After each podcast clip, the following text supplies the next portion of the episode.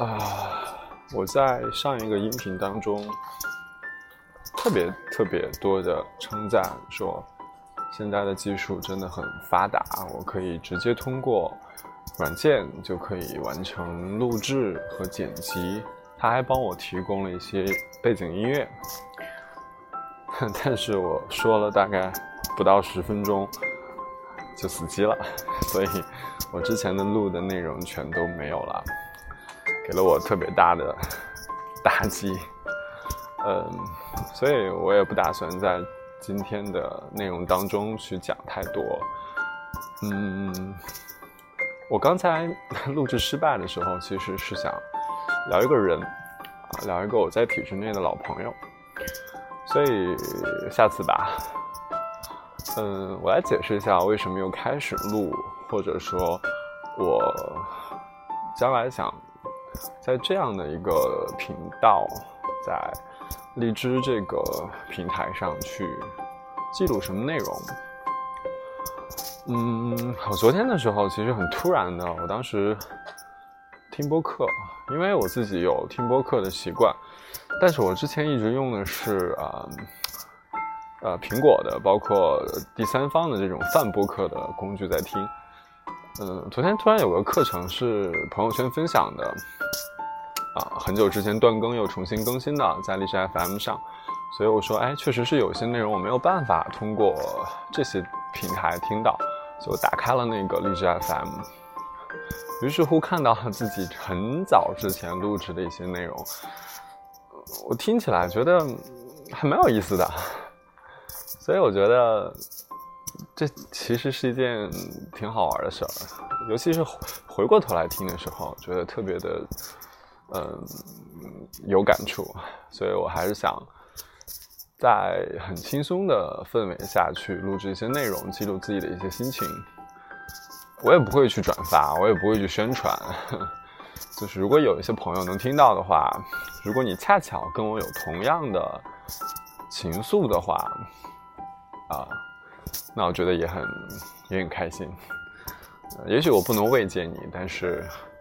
毕竟我们能感觉到这世上有其他人跟我有同样的烦恼，跟我有同样的心境，或者是有些人居然还有这样的想法，我觉得对很多人来说也算是一种帮助吧。所以我会在回家的路上，因为我现在 回家要一个半小时，经常回来的时候因为太晚都没有。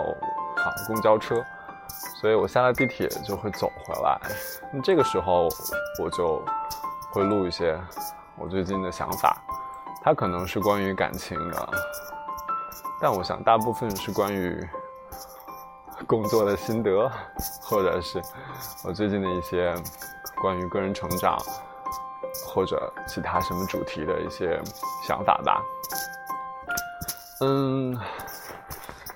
其实我觉得这是个对我来说蛮好的一个记录总结的机会。那同时，嗯，也是一个刻意练习的机会。我以前觉得我自己的演讲水平还可以，但是最近做了几次分享之后，我发现还是差很多。